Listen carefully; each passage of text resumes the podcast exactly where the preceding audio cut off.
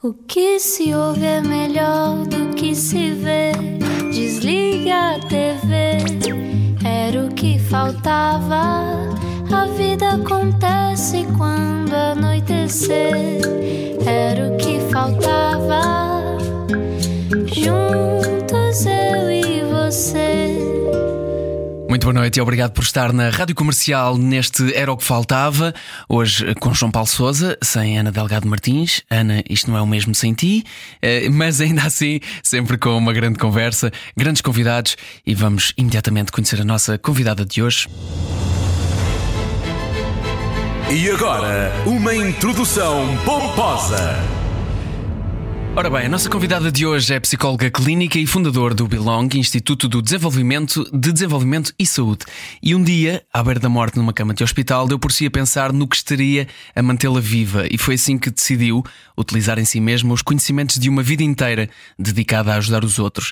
Dessa experiência saiu o seu novo livro, Salva Vidas, uma reflexão profundamente humana que afirma ser possível salva salvar vidas através da inteligência emocional e não apenas no sentido figurado. Muito bem-vinda, Rosário Carmona Costa. Olá. Olá, boa noite. Boa noite. Como bem? estás? Estou ótima, obrigada. Aqui nesta lufa-lufa de que estávamos a conversar. É não verdade, eu Que- ia-te eu ia-te perguntar se está tudo bem e de repente eh, travei um bocadinho nesta pergunta, porque a tua vida neste momento é o título do teu livro, é Salvar Vidas, literalmente. É caminhar ao lado de quem quer salvar a sua vida, não é? Acho que seria muito pretencioso achar que sou eu que as salvo, porque também seria tirar o papel de cada um no seu próprio processo. Mas sim, na verdade, quase que até temos que morder a língua quando queremos dizer que estamos ótimos nesta fase, não é? Sim, mas, mas por outro lado também não podemos tirar a importância do que é o teu papel, porque assim como acabaste de escrever antes de começarmos esta conversa, o facto de tu não estares no, no consultório neste momento são algumas pessoas que não podem estar a ser ehm, acompanhadas e que muitas delas estão em estados muito seriamente a necessitar da tua presença Sim, e, ou dos teus colegas de Sim, profissão. qualquer um de nós, na verdade, não é? Um, E, e é interessante estares a dizer isso, porque por acaso não, é uma coisa que estou a ganhar consciência agora. uh, quando antes eu precisava desmarcar, ou porque ia falar em algum lado, ou porque vinha a uma entrevista, um, era relativamente tranquilo, não é? Ah, não se preocupe, depois remarcamos. E hoje em dia não é, não é? Portanto, quando eu digo amanhã não consigo dar consulta porque vou falar na conferência ou porque tenho esta entrevista hoje, um, do outro lado a pergunta já é: e esta semana ainda conseguimos? Uh, eu acho que isso revela muito como as pessoas estão a sentir que estes espaços são espaços que, na verdade, um, dos quais beneficiam e que, na verdade, as ajudam a, a ir enfrentando e trilhando os seus caminhos. é? Mas isso é uma coisa, é uma coisa nova, ou, é, foi, ou seja, foi essa tua consciência que mudou, ou efetivamente há mais pessoas a precisar de mais acompanhamento? Hum, tenho aqui algumas reservas em dizer que há mais pessoas a precisar. Eu acho que há mais pessoas conscientes de que precisam. Hum, ainda ontem foi giro porque numa das consultas estávamos a falar sobre isto. Será que a patologia aumentou assim tanto? Uh, bom, certamente, não nos últimos anos, não é? Portanto, certamente a pandemia e agora estes novos contextos que enfrentamos trazem de facto aqui um conjunto de sintomas que são novos. Um, agora, na verdade, nos últimos anos já tínhamos vindo uh, a assistir a um crescendo de aceitação da psicologia e da saúde mental. E eu acho que isto tem, muito a ver com a informação, com o ganho de consciência de que não é suposto vivermos com estes pesos que carregamos um, e também um bocadinho esta luta contra o estigma, não é? Eu acho que as pessoas com mais facilidade aceitam que não têm de ter todas as respostas, que não têm de saber tudo e esta coisa extraordinária. Ontem houve um, um pai em consulta que me disse: Venho aqui porque a minha filha pediu e eu quero que a veja só para ter certeza que não é frescura. Eu achei isto Frescura? frescura. E eu, só lhe perguntei, não é? Quão bom seria, se, durante dois segundos, quão bom seria sentar-se em frente a alguém que não o conhece, que não julga, que não critica, que vai ouvi-lo sem qualquer eh, enviesamento e poder ter esse encontro consigo mesmo, não é? Portanto, o que é que na verdade é frescura, não é? De repente, alguém, um- uma criança de 8, 9 anos que diz que gostava muito de falar com alguém porque tem coisas que gostava de desabafar e de repente acharmos que isto ainda pode ser só um capricho ou um privilégio que é pouco acessível e, e- e é uma pena, não é? Que seja assim, na verdade. Devia ser obrigatório que, da mesma maneira que nos é atribuído um médico de família, devia nos ser atribuído um psicólogo. Tu uhum. sabes que se estiveres muito aflito, vais lá conversar. Mas é, o que há aí é uma diferença de gerações gigante Sem também dúvida, e de claro mentalidade, não é? Não, mas na, na, verdade, a este pai só louvei, não é? Que bom, que espetáculo, que se calhar no seu paradigma ainda pode achar isto uma coisa completamente uh, alien, não é? E mas muito ainda assim frescura, assim... mas está aqui hoje e isto é extraordinário, não é? Uhum. Portanto, eu acho que já fazemos este caminho, da mesma maneira que já fazemos caminho de nos aparecerem pessoas na consulta sem sintomas, que só dizem: Não, eu gostava de ter alguém com quem conversar, eu gostava de ter uma hora por semana para mim, eu gostava de me conhecer melhor. Isto já é um passo absolutamente extraordinário e gigante face àquilo que foram os últimos 15, 20 anos, em que só aparecias no psicólogo já em estado de limite. Uhum. Mas normalmente é preciso chegar a um estado de limite de, de dor ou desconforto. Normalmente, não quer dizer que seja sempre, para fazermos alguma alteração na nossa vida. Sentes que isto é, é verdade? Hum, gosto de pensar de outra maneira. Gosto de pensar sabes que o tempo das cavernas nos ensina imensa coisa e, e, e, nós estamos muito programados para só exercer mudanças quando as mudanças se tornam necessárias. Uhum. E portanto, em vez de pensar que é preciso chegar a um estado limite de dor, eu gosto de pensar que é preciso chegar a um estado de necessidade, ou seja, a forma como eu funciono já não me serve a forma como eu estou a lidar com isto já não me é útil. Este meu comportamento, que foi útil a alguns no passado, porque senão eu não o tinha automatizado, ele agora já está desadequado face às, novas, às minhas novas circunstâncias de vida. E portanto, quando às vezes até tens até em consulta maridos a falar das mulheres, das mulheres a falar dos maridos e assim, e dizem, mas eu não percebo, isto só nos dá chatice e porquê é que não muda? A questão é qual é a necessidade real de mudança? Porque se tu, se tu pensares que és biologicamente programado para funcionar em automático, ou seja, no teu nível mínimo de energia, para não estares constantemente a ter que trazer à consciência as coisas, tu vais automatizar aquilo que te é útil, aquilo que te faz sobreviver. E quando tu te paras de, de repente com esta ideia de que aquilo que tu automatizaste já prejudica a tua sobrevivência, aqui dás esse passo. Onde é que está a mudança de paradigma? É que a sobrevivência deixou de ser vista só como teres dinheiro para comer ou dormir ou vestir. E passamos a ganhar consciência de que sobreviver é também estar eh, tranquilo com as tuas emoções, com os teus estados emocionais, é conseguires viver encontrado e não é só viver neste piloto automático em que tantos nos encontramos. Ter um propósito e muitas vezes associamos também a uma coisa que há dias em que me parece muito bonita e que há outros em que me parece que, que é muito inútil nós continuarmos a lutar por isso, ou pelo menos da maneira como o fazemos, chamada felicidade. Hum. O que é que é isto da felicidade? Onde é que ela está e porque é que nós procuramos maioritariamente fora de nós e hum. não dentro de nós? Sim, sim. Um, é questão. É, é, é que é errado perguntar-te, não é? Se estás feliz. Eu acho que quando, quando, quando introduzo nas minhas consultas a palavra valores, eu acho que há ali um clique que é se eu estou ou não estou alinhado e encontrado com aquilo que eu valorizo. E portanto é giro quando de repente tu tens, por exemplo, eu estou muito triste porque estou gorda. Eu não estou triste porque eu estou gorda, estou triste porque eu valorizo a minha imagem.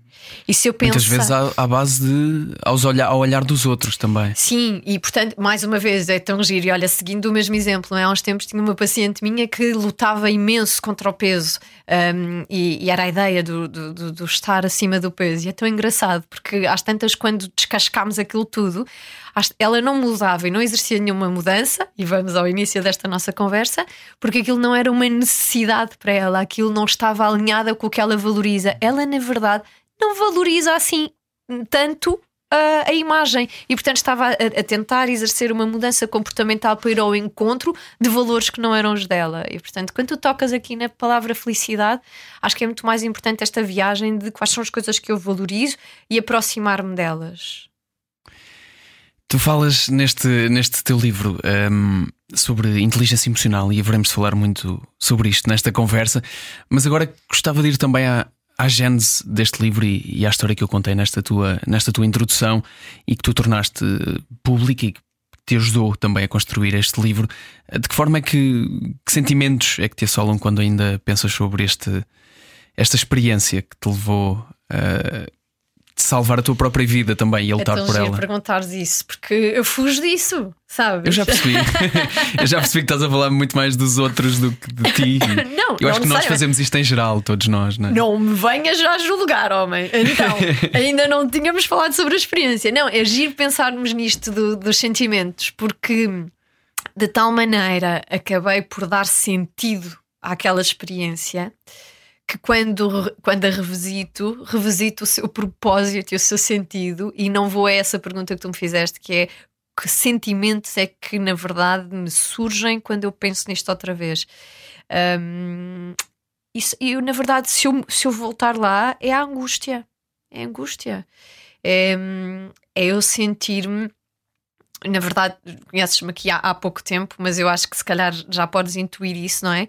Eu tenho uma grande, hum, uma grande necessidade de sentir que estou capaz, útil, produtiva, avançamos, não é?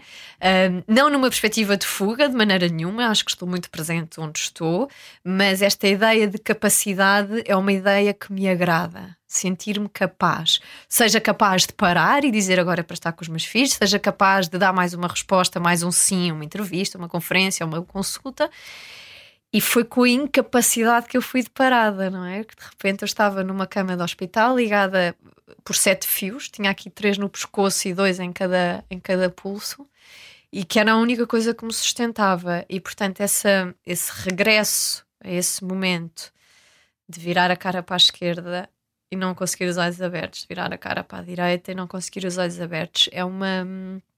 É para aí que eu vou, para essa angústia de saber se algum dia eu voltaria a ser alguma coisa para alguém. Uau. Ainda assim, o que tu fizeste foi ressignificar esse momento para isto aconteceu-me porque eu aprendi isto e transformei isto numa coisa que vai fazer outras pessoas aprenderem qualquer coisa também. Sim, hum, eu sei exatamente quando foi, sabes? Era, eh, eu tive ali uns momentos de alucinação, fruto também de, de- todo, tudo aquilo que, que me estava a ser introduzido no corpo para eu sobreviver. E, hum, e estava a refletir sobre isto. Eu tinha tido há pouco tempo um convite para escrever sobre a inteligência emocional, que era algo que eu já vinha falando, porque tinha criado uns programas em Portugal de inteligência emocional. hum, há uns anos eu trabalhei com uma equipa, ainda trabalho com uma equipa de Singapura na, na intervenção da dependência da internet e das novas tecnologias, e eu vinha de lá muito, muito fascinada com esta ideia deles não fazerem nada de especial com esta perturbação ou com esta dependência. Uh, a única coisa que fazia era meter, metiam os miúdos um, a fazer uh, estes, estes campos de, de, de férias só com estas questões da inteligência emocional, não é? No fundo, é quem és tu, o que é que sentes, como é que controlas o que sentes, como é que controlas o teu comportamento, como é que te relacionas com os outros, como é que te expressas. A dar valor à interação humana. O Vieira é tão extraordinário, sabes? Porque isto em 2013. Parece simples, não é? lá, 2013 foi há nove anos e, portanto, em 2012, 2013, quando nós começámos a ter pais na consulta que, em vez de trazerem as crianças com as suas dificuldades, diziam a dificuldade abrangente ou que resumia tudo era os ecrãs. Ele não larga a PlayStation, o que é que eu faço? Ele não larga o telemóvel. Hum, eu comecei a sentir necessidade destas respostas e foi de facto até quase um banho de humildade para mim quando eu na minha cena da capacidade, não é? Eu tenho que ter uma resposta para isto. E contacto equipas em Londres, não me aceitaram, eh, não aceitaram que alguém fosse lá ver como é que eles fazem, não é? Pedi para ir ver nos Estados Unidos e uma equipa em Singapura disseram: venha, claro que sim, venha cá. Eu comecei a ir lá e, e, pá, e de repente voltar a Portugal e dizerem toda a gente assim de olhos, não é? E então, como é que eles tratam isto lá? E eu, de repente, nada. Eles, na verdade, redirigem as pessoas para a humanidade, para aquilo que é mais humano, para conversar, para saber ler o outro. Tu estás a olhar para mim. Há bocadinho, quando eu falei sobre os meus fios e como o estado em que eu estava no hospital. Tu, tu conseguiste fazer uma coisa que é ressoar isto. Tu- os teus olhos mudaram, a tua postura mudou. Eu percebi que tu empatizaste com a forma como eu me estava a expressar. Isto é humano. E então era, foi muito giro, porque quando eu volto há nove anos, não, não me tremo, não comeces. Vamos Estou todo arrepiado. Um, e isto, e portanto, de repente, quando há oito ou nove anos eu começo a falar sobre isto, Uh, cheguei a ouvir de um grande diretor clínico a quem eu propus fazer estes programas assim: Ó oh, Rosarinho, isso são coisas de escuteiros. De escuteiros? De escuteiros. Um, e eu achei, mas, mas lá está a Rosarinho Capacidade, o que é que fez? Ah, não faz mal, eu faço noutro sítio. E fui fazê-lo sozinha. Um, e sozinha, não sozinha porque eu não gosto e não sei e não, nem vejo como é que se trabalha sozinha em saúde, mas convidei duas ou três colegas em quem confiava muito e disse, e disse não vou fazer por aquela, por aquela clínica, mas vamos fazer isto porque eu acredito nisto. Uhum. Um, e assim foi, não é? E portanto, quando, quando chegamos, voltando à cama do hospital, não é? portanto, eu estava muito conectada com estes conceitos, com esta necessidade de nos ligarmos ao outro, com esta necessidade de nos conectarmos connosco para depois gerir melhor os nossos comportamentos, para atingir melhor os nossos objetivos. E foi quando finalmente tinha menos 10 quilos do que tenho agora, para tu teres assim uma ideia. Quando finalmente precisei de pensar amiga, se queres sobreviver à próxima operação, tens que reagir. E, e o que é que tu precisas de pôr em prática que não estás a pôr agora? E fui imediatamente para esses conceitos todos que eu andava a pregar. E quem é que somos nós se não aplicarmos e se não vivermos coerentes com aquilo que, que pregamos e que defendemos, não é? Uhum. Mas porque dizes também que foi uma, uma lição de humildade para ti essa questão de uma pessoa tão empoderada como tu, de repente tornar-se dependente de todas as pessoas que estavam à sua volta nesse hospital. É tão bonito, é que é mesmo bonito, sabes?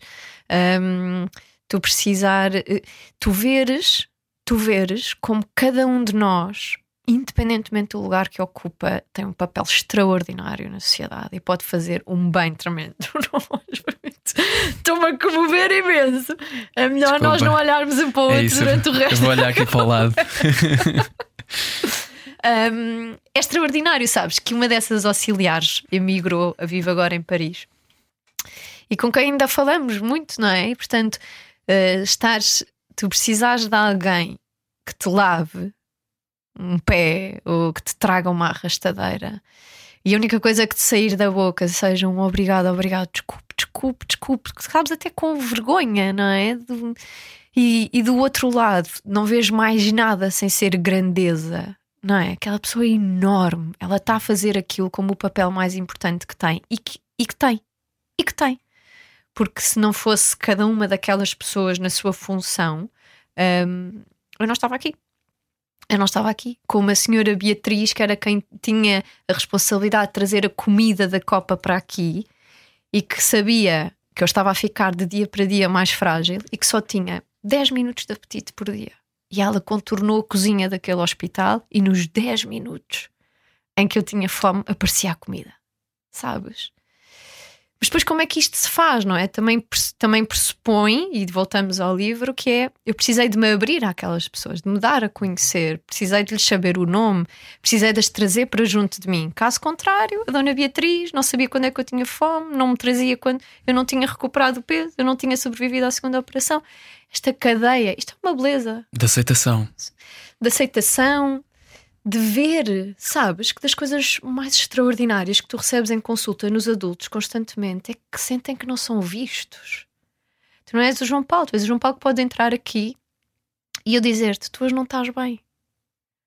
Sabes? E tu, e tu podes ter vindo trabalhar, em vez de teres que estar a trabalhar e ir embora e ninguém reparou, teres tido alguém que disseste: estás bem. E mesmo que tu não queiras dizer e vais disfarçar e vais dizer: estou, estou, estou, estou, o poder de alguém te ter visto. Extraordinário. E tão simples, na verdade, não é? Tão simples. Estamos todos tão distraídos. Bom, hoje não era o que faltava, muitas emoções e a psicóloga clínica Rosário Carmona e Costa tem um novo livro, chama-se Salva Vidas, e já a seguir vamos perceber de que forma é que então a inteligência emocional pode realmente e não apenas metaforicamente salvar vidas. Fique connosco. A noite é boa conselheira. Era o que faltava. Na Rádio Comercial. Juntos eu e você. Obrigado por estar connosco. Voltamos à conversa com Rosário Carmona e Costa, psicóloga clínica, fundadora da Belong Instituto de Desenvolvimento e de Saúde, que tem um novo livro, chama-se Salva Vidas, e foi eh, precisamente essa, um, eh, estes ensinamentos que estão aqui que tu usaste para salvar também a tua própria vida. De que maneira é que a inteligência emocional pode então, na prática, salvar vidas? Olha, porque nos torna mais humanos e porque nos retira deste, hum, deste automatismo e piloto automático em que andamos todos. Deixa-me só fazer aqui uma ressalva e porque e tenho vindo a tentar fazer esta ressalva, não é? Esta ideia da inteligência emocional que às vezes faz revirar alguns olhos. Sim, sim, sim. Sabes? Eh, estamos todos muito, muito já mergulhados nesta coisa da inteligência emocional, da gratidão, da compaixão, não é? Há algumas coisas que. Esse, esse é o problema, se calhar, da, presumo que vais por aí, o problema da banalização desta questão da, da saúde mental que é muito importante hum. e que trouxe tantas pessoas um, a, pedir, a pedirem ajuda, por exemplo, que é importantíssimo, mas por um lado, banalizá-la é um problema, certo? Olha, sim, até porque eh, muitas das palavras usadas em psicologia são palavras que depois uh, uh, acabam por transbordar para o senso comum. A autoestima, por exemplo, sim. a aceitação, a depressão, ah, estou deprimido, a estou... empatia, a resiliência. Pronto, estás a ver? Exatamente. Portanto, há aqui um conjunto de conceitos que, na verdade, já estão muito estudados do ponto de vista científico, são construtos científicos, têm uma definição, têm já muitos estudos à sua volta de como é é que podem ser uhum. promovidos, trabalhados, uh, prevenidos, não é? Portanto, quando falamos de sintomas, esta ideia, estás a ver quando alguém diz um, ah, ele não, ele é, ele, é um, ele é bipolar completamente, só pode ser bipolar. Portanto, há conceitos que, que estão muito mergulhados na, na linguagem, no senso comum, que depois tornam Uh, faz-nos correr aqui o risco de descredibilizar um bocadinho o que é que se faz, na verdade, em consulta de psicologia ou numa o que é consulta de saúde mental. E o que é senso comum, isso, é isso? Isso é tão giro, não é? Quando alguém nos entra em consulta e diz, ah, eu venho porque tenho pouca autoestima. E quando vais a explorar, essa pessoa nem sequer sabe o que é que é autoestima, não é? Ou quando a pessoa diz, um, ah, eu, eu, eu, acho que sou bipolar, então, há uns dias estou triste, outros dias estou contente. O que é isto? Quer dizer, estamos a falar de uma perturbação uh, de, de, de diagnosticada com critérios para diagnosticar e, portanto, o que é que na verdade tu queres dizer quando estás a dizer o que estás a dizer. É tão engraçado poderes desmontar isto. E portanto, esta ideia da inteligência emocional também uh, foi um risco ao colocá-la aqui de repente nesta capa, não é? Porque pode correr o risco de parecer mais um daqueles livros que vai cair no saquinho pop, uh, não é? Dos livrinhos de autoajuda e que depois um, ehm, se esquecem. A única coisa que me fez seguir em frente, e eu tenho muito esta preocupação de, do rigor científico, um, foi pensar que, mesmo que daqui a três anos se diga inteligência emocional é uma treta, nem sequer vamos pensar neste conceito, mesmo que esse dia chegue, as seis competências de que eu falo no livro são competências que nos vão acompanhar até ao último dia do ser humano ao face desta terra que é, no fundo, aquilo que nos, nos diferencia dos animais. Esta minha capacidade de sentir, a minha capacidade de saber que tu sentes, a minha capacidade de ir ao encontro do que tu precisas, a minha capacidade de definir objetivos para mim e de, e de ir atrás deles mesmo naqueles dias em que tudo corre mal e não me apetece. Portanto, todas estas características que agora estão debaixo deste chapéu de chuva inteligência emocional, mesmo que daqui a dois anos, três anos, toda a gente diga: olha, esse conceito é uma treta, foi muito usado para, para vender livros. Aquilo que subjaz este livro, estas competências que estão divididas nestes seis capítulos, estas vão ficar para sempre, enquanto houver seres humanos que se relacionam. Uhum. Tens essa, tens essa hum, preocupação de Claro que tens, não é? Porque, porque, tu és científica, tu falas sobre termos científicos e, e esse saco pop que falavas de, de, vender livros traz muitas vezes pessoas que, que vêm falar sobre autoestima e inteligência emocional uh, baseada em. Sabe-se lá o quê? Coisas não científicas, na verdade. Mas é, é eu, eu pergunto-me, e isto é uma questão que eu lanço eh, e acho que nos devemos todos perguntar que é de que forma é que isto prejudica, mas também de que forma é que isto poderá ajudar pessoas, não é? Existe sempre um balanço em tudo.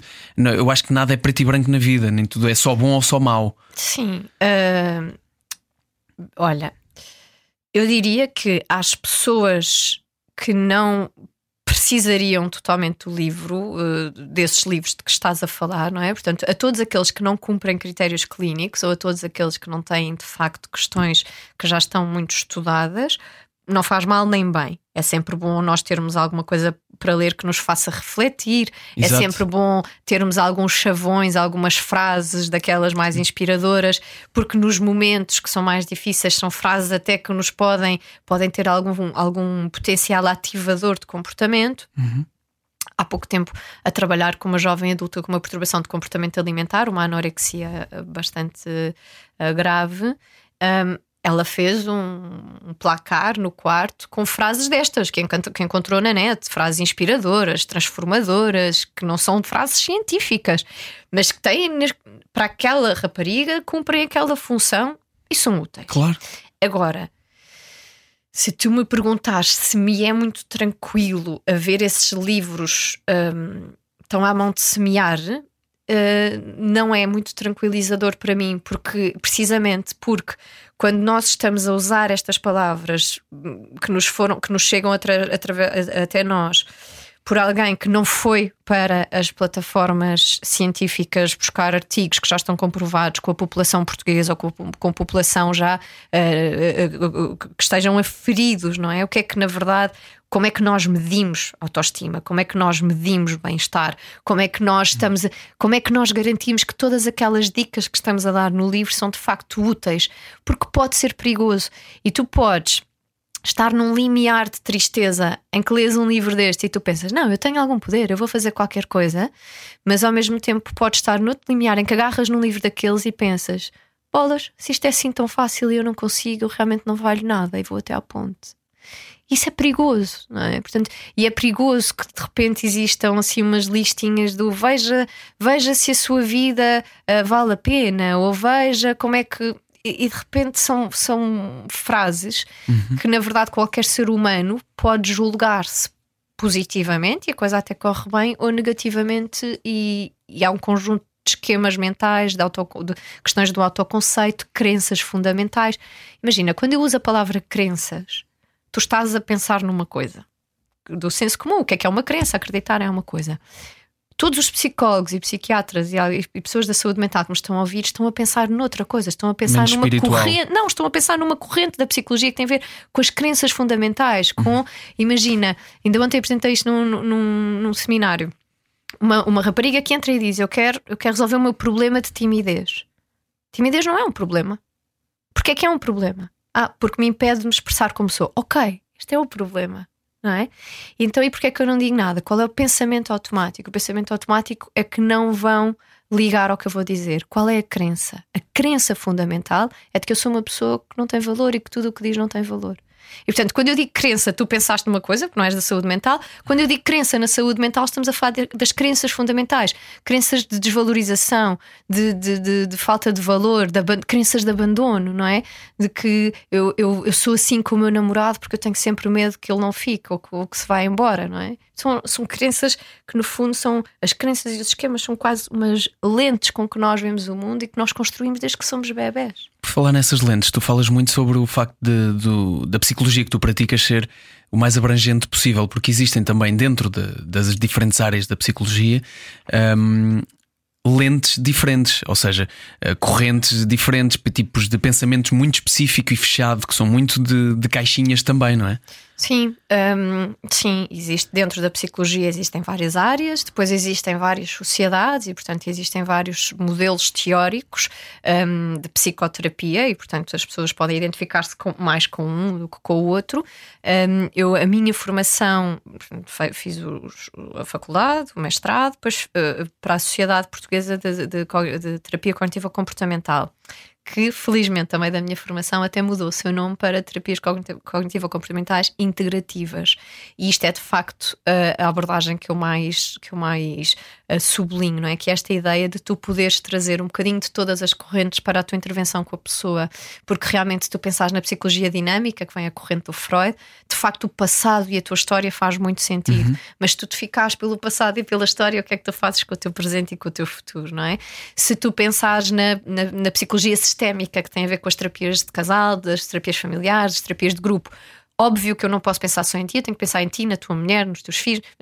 O teu sistema tem que estar dentro da minha consulta, mas não pode ser só o teu sistema que está na minha consulta a questão cognitiva comportamental, como é que as nossas crenças, os nossos pensamentos mudam os nossos sentimentos e, portanto, mudam as nossas ações.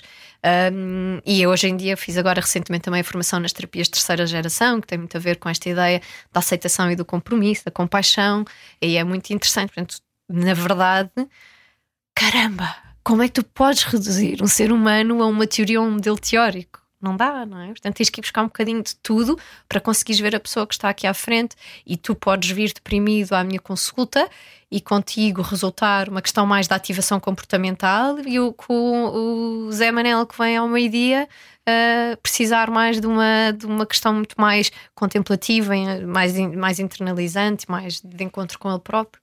O que é que a pessoa que está à minha frente precisa? Isso é empatia que vai descobrir isso também.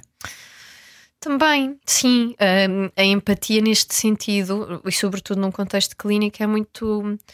Não pode ser mais, mais um daqueles que diz que vai ficar tudo bem. Não, não pode ser mais um daqueles que, que diz sim, eu sei que é difícil, mas já viste a sorte que tem. Isto é tão invalidante, não é? Ou como há uns tempos, infelizmente, não é? Uma, uma paciente num, num período de, de tentativa de suicídio, não é? Não é? Mas pense nisto, pense naquilo, não é? Eu sei que é mesmo difícil.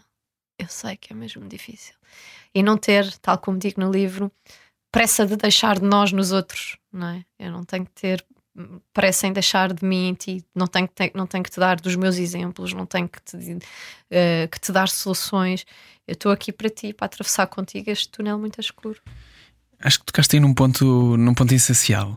É que muitas destas coisas que nós falamos agora, um, que levam às vezes a comportamentos muito drásticos, como suicídio ou as depressões, sejam elas quais forem, há muitas delas que não vêm daí, mas presumo que sejam muito agravadas por essa pressa de viver e de conquistar e de ter e de nos afirmarmos que existe na nossa na nossa espécie. Eu não sei se isto é uma coisa sequer de, de um país ou de uma Europa. É, a nossa espécie tem esta vontade. Porque há coisas que são mesmo necessariamente obrigatórias e rápidas. Saciar a fome é uma hum. coisa que deve ser feita de alguma forma imediata. Fazer um amigo não precisa de ser imediato. Mas não deixa de ser igualmente importante. Percebes? Ou Sim. seja, percebo o que tu dizes, um, queria, queria, queria só uh, desdobrar uh, aquilo que, que, que, disseste. Portanto, por um lado. Faz isso que tu é que és a psicóloga, está bem? por um lado. Um, acho que o que tu queres tocar é numa coisa que tem a ver com o paradigma da sociedade, não é? Portanto, esta ideia a, compara a comparação social é, uhum. uma, é uma coisa que existe e que é necessária, é também aquilo que nos faz superar, não é? Portanto, irmos olhando, perceber o que é que os outros fazem, é também uma forma de aprendizagem. Portanto, a, a comparação social é uma coisa que nós não devemos necessariamente combater. É tão engraçado quando às vezes dizem. Pois eu sei, eu tenho que pensar, tenho que parar de me preocupar tanto com o que os outros dizem. Não, eu posso continuar a preocupar-me com o que os outros dizem, desde que isto não tem, primeiro, não seja disfuncional, paralisante, que não me faça uh, afastar-me de quem eu sou, de para onde vou, a menos, portanto, eu posso realmente ter interesse e preocupar-me se tu estás a achar esta conversa interessante.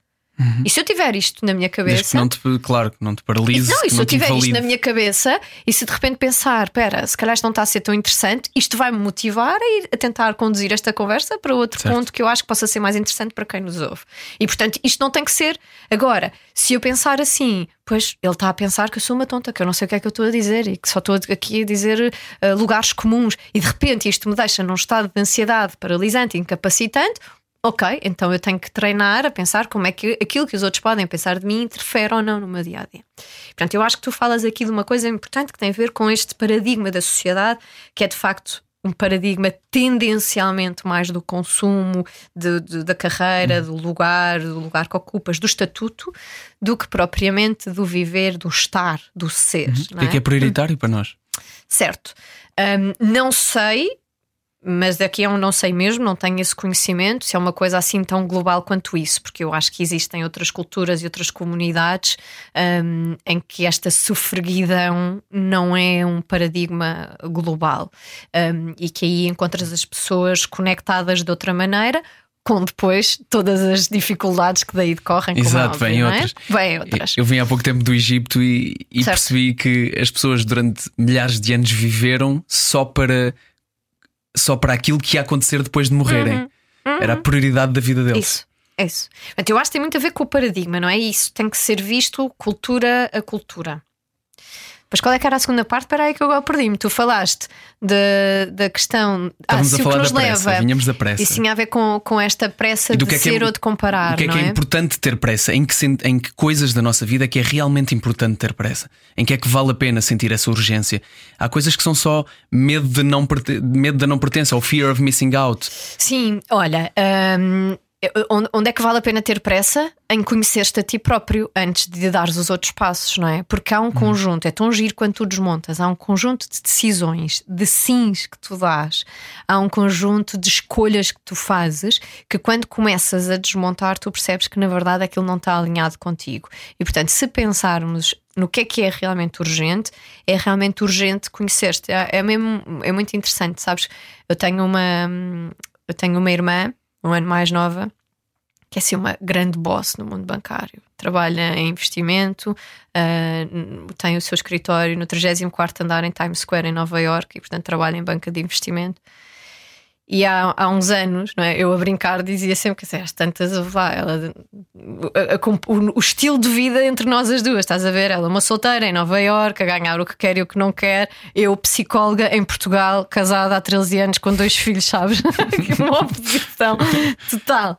Mas é muito engraçado, porque quando comecei a estudar esta componente das distроpias de terceira geração, dos valores, da forma como tu vives alinhado contigo, às tantas é, não é tanto o que é que tu queres da vida, é, é mais o, o que é que tu estás a disposto a fazer. E, quando, e se eu pensar assim, aí adorava ter dinheiro para comprar uma casa ou para ter uma casa de fim de semana, aí adorava e dar a volta ao mundo e não trabalhar durante o ano, adorava. O que é que eu estou disposta a fazer por, por isso? Olha, na verdade, nada, porque eu não quero desmarcar os meus pacientes, eu não quero, percebes? E portanto eu penso, será que eu quero isto tanto isso assim? E se olhar para a minha irmã, e por isso é que eu te vou trazer o exemplo. Quando a minha irmã dizia eu quero ser ah, uma CEO de uma banca de investimento, quero, o que é que estás disposta a fazer por isso? A emigrar, a viver sozinha, a, a trabalhar não sei quantas horas por dia, a viajar não sei quantas horas por dia, a, estar longe. E, estou disposta a fazer isso. Portanto, na verdade, ela está a viver de acordo com aquilo que ela na verdade valoriza e está disposta a passar pelos sacrifícios que aquilo atinge. Só que a maior parte de nós, se tu fores a ver, não vive assim está à procura da próxima promoção, a achar que está infeliz porque não está na próxima promoção, mas depois se pensar bem, mas eu quero trabalhar aos fins de semana, mas eu quero trabalhar à meia-noite, mas eu quero não ver os meus filhos. Ah, não, então se calhar não quero tanto isso. Podemos largar. Bora largar Fazer as isso. pazes com isso. Como a história daquela minha paciente que queria perder peso, não é? Vivia angustiada que não perdia peso, mas o que é que está disposta a fazer isso? Na verdade, nada. Isto não é assim tão importante para mim. Então, bora largar isso. Desde que largou aquilo, este encontro consigo mesmo não é? Portanto, não é tanto o que é que tu queres, vais descobrir melhor o que é que tu queres quando tu perceberes o que, o que é que tu estás disposto a fazer para e conhecer-te profundamente. Portanto, se houver alguma urgência, este autoconhecimento. E se for difícil para alguém que nos ouve parar e encontrar-se, faça esse caminho com alguém, não é? Eu tenho dezenas de pacientes que estão lá comigo exatamente só para para se, para se explorarem, para se conhecerem, para fazerem esta viagem espetacular que é a viagem consigo próprios. Sabes? E vou-te dizer, isto dá-te uma robustez que, independentemente daquilo que te vai acontecer, tu, tu partes para esses momentos de embate muito mais almofadado, que é tu sabes-te, tu conheces-te, tu encontraste-te. E portanto a tua estrutura está muito sólida, estás a construir na rocha, não estás a construir na areia. Do ponto de vista de quem está a fazer esse caminho, e acho que todos nós tentamos de alguma maneira fazê-lo, mas de quem está a fazê-lo de forma mais séria nos últimos anos, posso dizer-te que há momentos que são muito assustadores, que é quando não sabemos bem definirmos, definir aquilo que somos, ou aquilo que queremos, ou esse tal propósito, e se levantam todas as dúvidas. A primeira coisa que vem, ou as primeiras coisas que vêm à cabeça, provavelmente são mais de isto não serve para nada, então, hum. isto que eu estou a fazer não serve para nada. E só depois, e foi uma das coisas mais bonitas que eu já descobri na vida é que comecei a perceber mais tarde que estar num ponto desses de indecisão ou de um, não saber bem qual, qual é a direção é a melhor maneira de definir uma direção. É isso. O que pode parecer muito assustador, mas também libertador passado. Empodera-te e devolve-te a percepção de controle, não é? Uhum. Que é esta ideia de que, eh, em primeiro lugar, se tu souberes tudo, toda essa imensidão que vai em ti, tu sabes que podes escolher a direção e que se três passos à frente achas que afinal não era por ali, já não te assusta o pera, não era aqui. Tu sabes que tens esse repertório de competências para dizer: olha, enganei-me, volta tudo atrás, bem. vou para o outro lado. Portanto, isto é absolutamente extraordinário. Depois, esta ideia de percepção de controle, não é? Que é. Não estás a navegar para onde te estão a mandar ir, não é? Tu estás a fazer uma escolha livre e encontrada contigo, mesmo que até te tenham mandado ir, mas tu não estás aí por te mandar, estás aí porque estás em liberdade sabes? E isto também é muito transformador. Mas eu vou aproveitar esta dica que tu, que tu, que tu deste agora sobre o processo psicoterapêutico para, para acrescentar só uma coisa muito Força. rápida, não sei se tu sentiste. Que é a parte mais. eh, Eu não sei se a parte em que estão perdidos é a mesma parte mais assustadora. O que eu sinto nos meus pacientes, e em mim também, também já fiz o meu processo, é tu fizeste esse caminho todo e começaste a fazer mudanças, mas os outros não fizeram o teu caminho, nem fizeram as tuas mudanças. Uhum. E estão a dizer, ai, agora, pronto, ele agora lembra-se que não gosta. Tu estás diferente. tu desde que, não sei o que é que a tua psicóloga anda para lá a dizer, não é? Sim. E eu acho que este é o período crítico das minhas terapias. Eh, É, eu- e previno sempre isto dos meus pacientes. Quando, quando, quando revemos as conquistas e dizemos, já viu, a Susana de há quatro meses não fazia isto, não é? Diz- Dizemos assim. E depois dizemos, agora esta é a parte perigosa. É a parte em que já fez mudanças, os outros não estão a acompanhar, vão questionar e que sem querer pode pensar: será que estas mudanças me são tão úteis assim ou não? Porque na verdade sinto-me a perder e a afastar aqueles que amo. Porque é o papel que eles vão fazer, não é? O papel que eles vão fazer é assim, amigo, volta lá ao que tu eras, que isso era que me dava jeito. Dá mais jeito, exato. E aqui tu não podes vacilar, aqui tu mostras de facto essa mudança e voltando ao início da nossa conversa, crias no outro a necessidade dele também mudar porque ele quer estar junto de ti. Isto é muito bonito. Temos de continuar a falar sobre isto. Estamos à conversa com Rosário Carmona e Costa sobre o livro, bom, sobre a Bom, vida. verdade, já, onde é que já vai o livro, não é? Mas também sobre o livro. Foi uma boa desculpa para te trazer cá Salva Vidas, o novo livro de Rosário Carmona e Costa. Para mim, já está Rosarinho, já estamos Certo, uma hora, pode amigos. ser toda a gente. Vamos continuar a conversa em podcast, pode ser? Pode, Vamos vamos, a a isto. Está com pressa para sair, mas ainda estamos a meio? Era o que faltava. Estas e outras conversas em radiocomercial.ol.pt E continuamos a conversa com Rosário Carmona e Costa. E agora parece-me um nome super pomposo. Agora, Não, pode agora, ser. agora que te chamo Rosarinho, parece-me um nome muito mais Olha, digo complexo. sempre isto quando entram lá com a doutora, eu digo assim: olha, pode já saltar para o Rosarinho, vai começar no doutora e vai acabar o Rosarinho para baixo. Por isso, pode já saltar. Muito bom. Estávamos aqui a falar sobre este processo de autoconhecimento um, e que envolve, obviamente, a inteligência emocional. E agora fiquei muito consciente disto, do facto de teres dito que. um, é um termo que é, é possível banalizar, é um termo que nem toda a gente usa de forma científica, ainda assim é importante falar sobre ele. Um, o que é que o autoconhecimento, em que é que o autoconhecimento é ainda uma coisa completamente desconhecida? Sim, vou já aí, deixa-me só agarrar Força, questão da inteligência emocional que é às vezes há sacrifícios que temos de fazer. E agora já te vai fazer comichão estes termos da Sim, autoestima, que inteligência disseste isso. emocional, isto vai-te começar a fazer comichão, mas às vezes são sacrifícios que temos que fazer, que é para nós que estamos na saúde mental e que queremos finalmente levar a saúde mental a toda a gente. Tudo bem, eu vou aceitar que se diga inteligência emocional porque isto vai fazer sentido para alguém porque é fácil de se entender. Não, eu, Não é? eu, eu vou-te vou-te confessar, eu leio, leio bastante sobre este tema e o desenvolvimento pessoal em geral é uma coisa que me interessa muito, a saúde mental, e leio bastante sobre ele, mas eu sei que tenho isto de hum, que tenho em mim uma forma que se calhar nem todas as pessoas vêm da mesma maneira que é. Eu consigo muito facilmente absorver um bocadinho de cada uma das coisas que leio e fazer o meu método e guardar o meu. E filtrares, E não filtrar, é? Mas é que sim. o problema é que tu não podemos dar essa competência como garantida para toda a gente. E eu não estou a dizer que a tenho também, atenção, eu faço o meu. Certo. Eh, Eu também não tenho Aplicas base científica que disto. faz sentido. Sim, mas foi é uma coisa que está muito programada em mim, por exemplo, Uhum. de uma escola de atores durante três anos, onde tive em cada dois meses há, há, hum, professores com métodos completamente Isso. diferentes. E eu tive que criar o meu. Claro. Então habituei-me a isto. Claro. Hum, mas sim, eu sei que estes termos são, são Mas está tudo Cada bem. vez mais É assim, banalizados. se, se isto é aquilo que faz com que as pessoas entendam com mais facilidade aquilo que estamos a falar, estou É isso. happy with that, não é? Fazemos, fazemos essa cedência. Mas real- e tu há bocado deste o exemplo em particular da, da gratidão, por exemplo, que,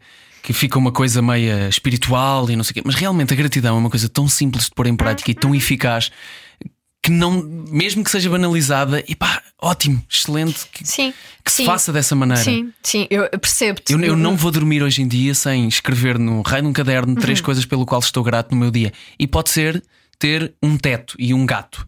Hum. E faz diferença na minha vida isso. Entendo-te eh, a questão, mas vê bem, hum, e aqui isto levava-nos quase para outras questões que têm muito a ver com as redes sociais e a forma como hum, nos últimos anos esta nossa juventude eh, teve que, que viver absorta nesse, nesse contexto. Que é que bom que tu escreves as tuas três coisas pelas quais estás grato e que praticas isso. Agora, o perigoso que é a outra pessoa que não escreveu, que não praticou, que não nada, mas a seguir é capaz de pôr uma fotografia do pôr do sol e a dizer gratidão, um, está mesmo? Paraste um segundo, viste esse pôr do sol, uh, conseguiste mesmo naquele segundo pensar: caramba, que privilégio estar aqui sentada, o vento a passar, as ondas a. Quer dizer, fizeste esse exercício ou só usaste essa palavra um, num esforço de tentar ser uma coisa que depois, na verdade, tu sabes que não és e depois estás a sentir-te uh, uma fraude, uma incoerência, porque na verdade isso também leva as pessoas à consulta. Sabes? Sei, sei, perfeitamente, penso muito sobre isso. Sim. Sim, e portanto, que bom que vamos fazendo este exercício, mas estes cuidados que temos que ir tendo, não é? Um, ou, ou, ou as invalidações do sofrimento, quando chegas e dizes eu sei que nem devia estar zangado por isto, porque há pessoas muito piores do que eu, eu devia estar, era agradecido. Devia estar agradecido. Não, não devia nada, eu percebo. Quer dizer, que violência é o que está a passar. Ah, está bem, Sim, mas há- é só Há sempre não pessoas ter sido escolhido no casting. Certo, mas este é. Era uh, o seu plano. Esta era a sua expectativa. Portanto, o que está a lidar agora é com a frustração de uma expectativa defraudada. Bora ficar aqui. Bora ficar neste sentimento. Aceitar. Bora, bora não dizer, mas pronto, mas estou grato porque. Não, naquele momento não. Naquele momento eu estou mesmo frustrado. Naquele momento eu senti-me rejeitado. Naquele momento eu senti injustiça. Sabes? E até, até esta variabilidade do vocabulário emocional. É diferente sentir-te injustiçado, de te sentires re- rejeitado, de te sentires abandonado, de te sentir sozinho. São tudo sentimentos completamente diferentes. Portanto, hum, sim, por um lado, mais uma vez, são os sacrifícios que fazemos na ciência, que é que bom que estas palavras e que estes conceitos se aproximam das pessoas e que vão fazer algum sentido. Que bom também será que as pessoas comecem a sentir que isso não é suficiente e que façam um mergulho um bocadinho mais profundo, não é? Tocaste aí num ponto muito interessante que é ainda, ainda sobre abordar um bocadinho desta questão da, da possível banalização. Realmente não é mau nós vermos frases eh, muito bonitas sobre gratidão. O problema é quando nós queremos que isso nos salve a vida, de alguma maneira, e esse passa a ser o lema da nossa vida em todos os momentos. E não há nenhuma coisa na nossa vida que se possa aplicar em todos Em os todos momentos os da nossa momentos. vida. Em- eu- e, e- e até te digo mais que é o quanto tu gostarias que aquele fosse o teu lema e quando de repente tu não o sentes verdadeiramente e começas a pensar alguma coisa está de errado comigo. Porque esta frase faz imenso sentido, ou porque isto faz imenso sentido e eu não consigo viver assim, eu não consigo sentir isto. E é giro, não é? É muito engraçado quando de repente tu tens, às vezes tenho pacientes que me dizem assim: eu daqui para aqui sei, não é? E estou a apontar Na para a minha cabeça. cabeça. E depois aponta para o coração e diz assim: Mas eu não sinto. Ou então, quando chegam a pontos da terapia em que dizem: Eu já sei, eu já sinto, mas eu estou muito cansado. Eu já não consigo mais esta luta. Eu já não. Caramba, preciso só descansar. Que também nos leva a outra questão que é um bocadinho provocatória, que é na verdade, cansaço é um sentimento que as pessoas utilizam para não dizer o que é que estão na verdade a sentir, não é? Às vezes estamos muito tristes, ou estamos muito ansiosos, ou estamos afastados muito. E depois, ah, mas o que é que tens? Não, estou só muito cansado. Será que estás mesmo só cansado? Sim. É agir pensar assim. Olha, sobre o autoconhecimento, voltando à tua pergunta. Força. Não, desta vez não me esqueci. Um, o autoconhecimento é muito transformador porque é a raiz da autoestima. E um, imagina, eu não sei dar. Ah, deixa-me só dizer-te isto sobre a autoestima, que é. As pessoas acham que a autoestima é adorarem-se, não é? Adoro-me, sou ótima. Eu, eu, depois, ou então chegam e dizem assim: Eu não percebo, ela tem uma péssima autoestima, estou sempre a dizer que ela dança tão bem, que é tão boa. A autoestima não é isto. A autoestima, a raiz, é este autoconhecimento, que é esta ideia de. E adoro fazer esta pergunta aos meus pacientes, que todos caem na rasteira, que é quando eu digo: é sabermos o que fazemos bem e. E.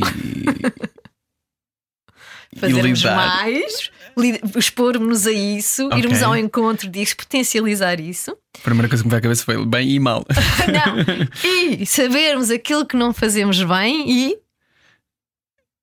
E lidarmos bem com isso. aceitar. Aceitar. Só que uma pessoa que tem uma autoestima fragilizada diz-te saber o que não fazemos bem e tentar melhorá-lo. Pá, Ok. já foste. Porque se tu vais fazer da tua vida tentar ser bom em tudo, Uhum. não vale, já não estás cá, não é? E portanto, imagina, eu não sei dar a camarota para trás. Não sei.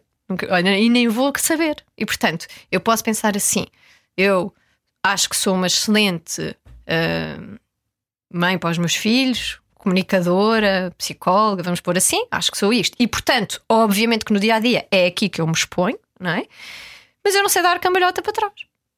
E portanto, se eu fizer da minha vida a ideia, o foco nisto de eu não sei dar a cambalhota para trás, ou eu não sou tão boa eh, no Excel, ou eu não decoro datas de história, não é? Se eu fizer daqui esta minha missão de vida, melhorar as coisas, só eh, melhorar aquilo que não sou boa, já fui.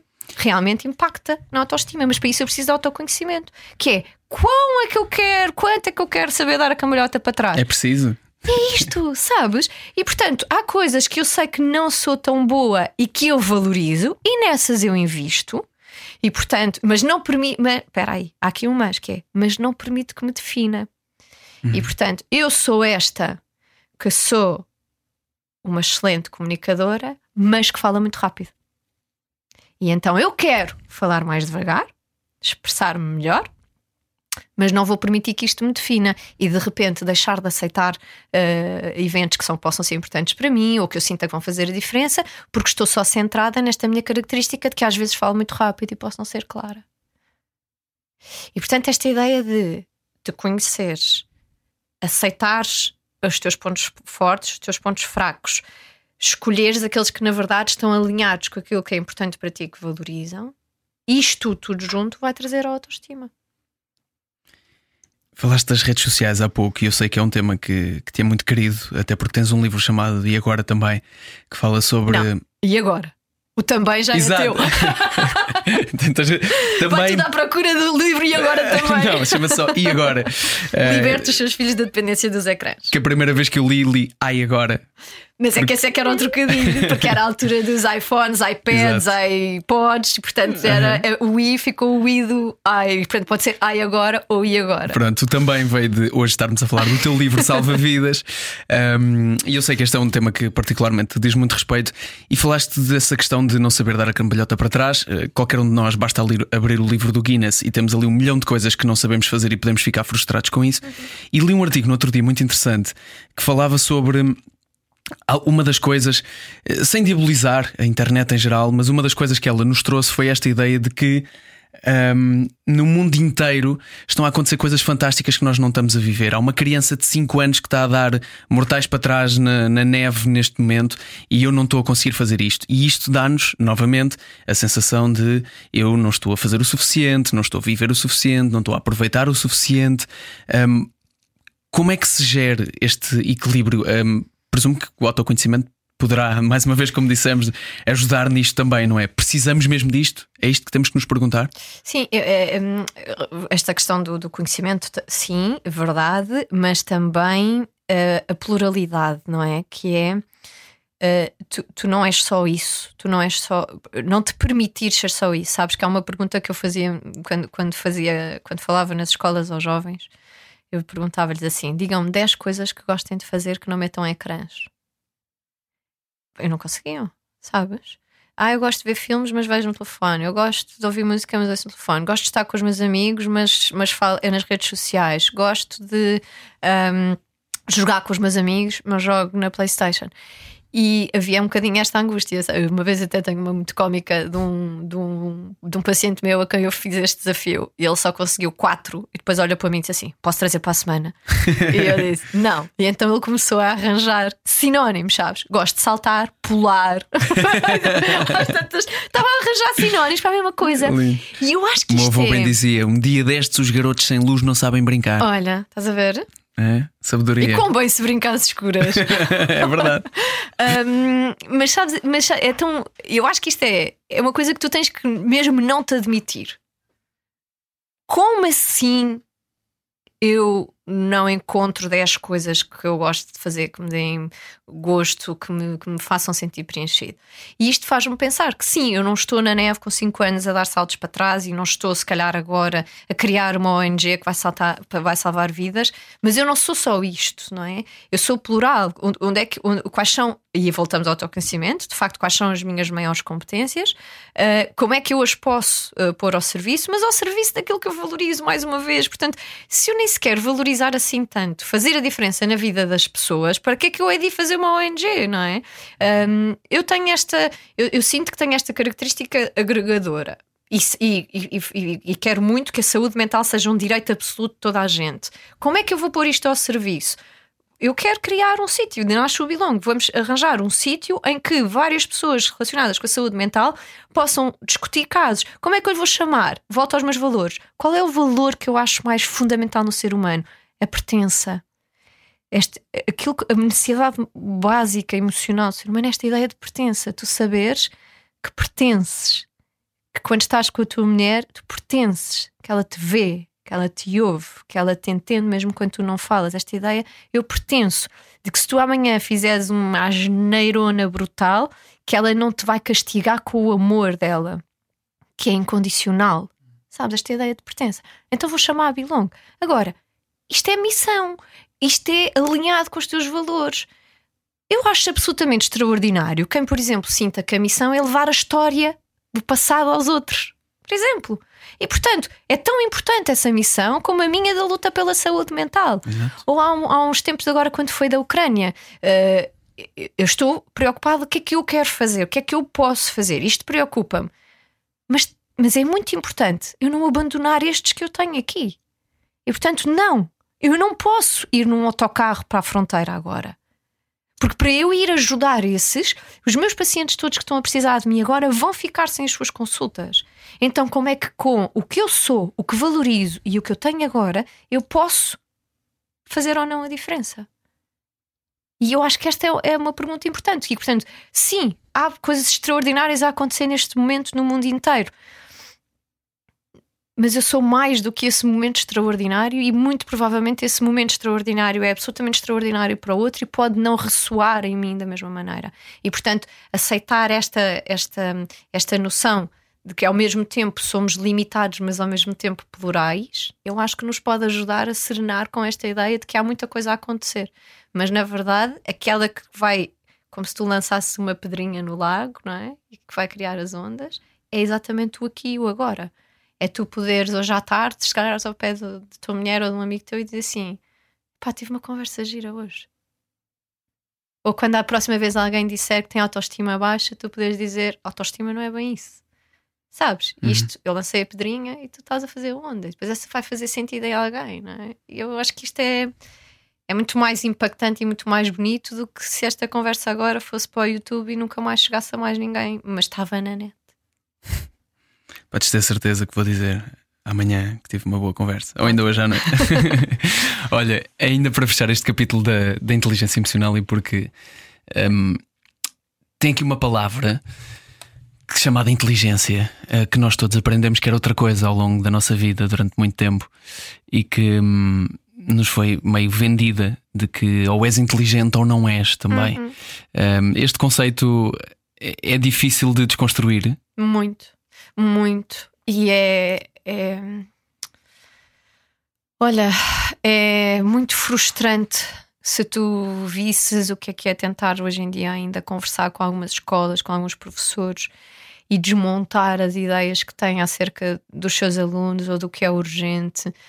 Um, é absolutamente avassalador quando tens um jovem de 17, 18 anos que te senta à tua frente e que não vale a pena, porque eu não vou ser nada, porque eu não vou ser ninguém, porque eu não consigo fazer isto. E quando só tivemos foi centrados na sua nota, não é? Quanto é que ele teve? Uhum. Se ele já passou, se ele não passou. E eu vou te dizer que hoje em dia. Um, eu acho que eu, eu, diria que hoje em dia é um dos grandes flagelos que nós encontramos nos jovens adultos, não é? São, é esta ideia de não saberem para onde é que vão porque vieram a acumular alguns anos desta percepção de incompetência e de falta de suficiência, Sim. não é? Eu não sou Muito metida pelo.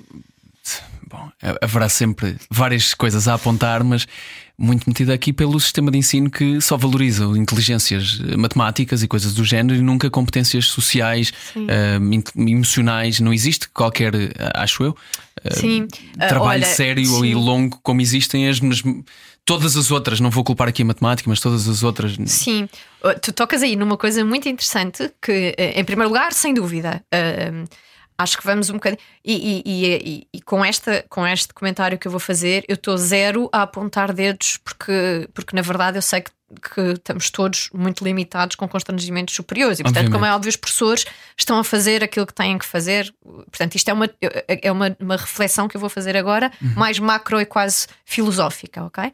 Que é. De facto, uh, estamos todos muito mais centrados no resultado do que no processo. Exato.